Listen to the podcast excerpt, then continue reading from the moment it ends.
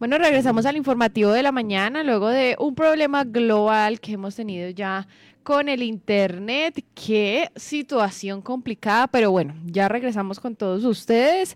Gracias por tenernos la paciencia, por acompañarnos siempre en nuestras transmisiones. Les agradecemos por conectarse de nuevo con nosotros. Y hasta ahora pues saludemos a nuestra compañera Lizeth que ya se encuentra aquí con nosotros en la cabina. Lizeth, muy buenos días, feliz miércoles para usted, iniciando hoy ya noviembre y ya, ya huele a natilla, a buñuelos y ya hay que empezar a cantar las novenas. Sí, según lo que dijo, buenos días Juanita y para todos los oyentes, sí, según lo que dijo el director de la, de la Unidad Nacional para la Acción de Riesgo en su última visita a Manizales, es que las lluvias nos iban a acompañar hasta la primera o segunda, segunda semana de noviembre. Esperemos si ya de ahí llega otra vez el sol. Vamos a ver si, si es así, Juanita. Esperemos que sí, porque sí ya mucha lluvia y mucho frío por estos últimos, bueno, desde octubre más o menos. Las primeras de primera. Bueno, antes de desconectarnos les estábamos contando que tenemos la edición 36.292 de La Patria, el periódico de casa. Y en nuestra portada de hoy como protagonistas está esa familia disfrazada de Batman junto a su perrita Burbuja, que ayer junto pues a muchos más manizaleños y muchos más caldenses o habitantes de la ciudad pues salieron a disfrutar del Halloween en distintos escenarios, por la carrera 23, por distintos centros comerciales. Y bueno, Lizeth, ayer pues tenemos muchas fotos en nuestras redes sociales. Parece que mucha gente se animó a disfrazarse y por eso están como protagonistas en nuestra portada de hoy esta familia que pues se disfrazó de Batman ayer en la celebración de lo que se conoce en el extranjero como Halloween. Aquí lo conocemos también como Día de los Niños, Día de las Brujitas. Bueno, tiene distintos nombres, pero pues aquí vemos pues la celebración y los distintos disfraces en las páginas de hoy.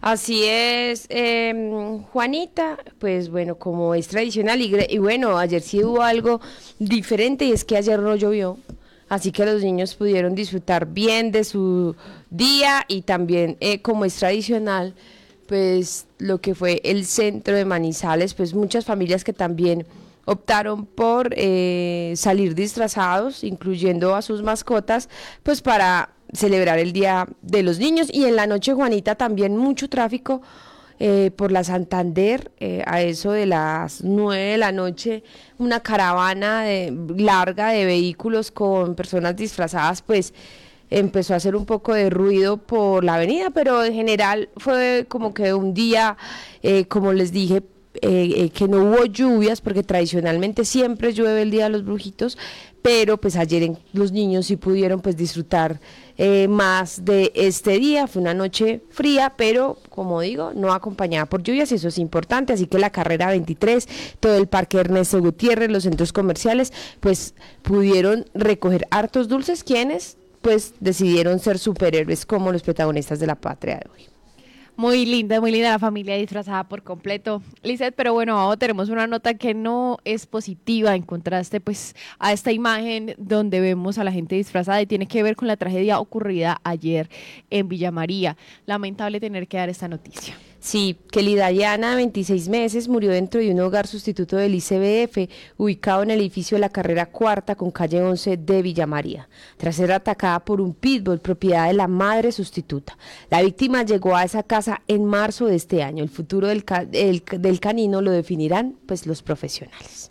Bueno, ahorita les contaremos todos los detalles sobre este caso. Además, pues tenemos una nota relacionada, Lisette, con el desempleo. Tenemos nuevas cifras de desempleo tanto en Manizales como en Villa María como a nivel nacional y las cifras pues se muestran positivas. El desempleo bajó.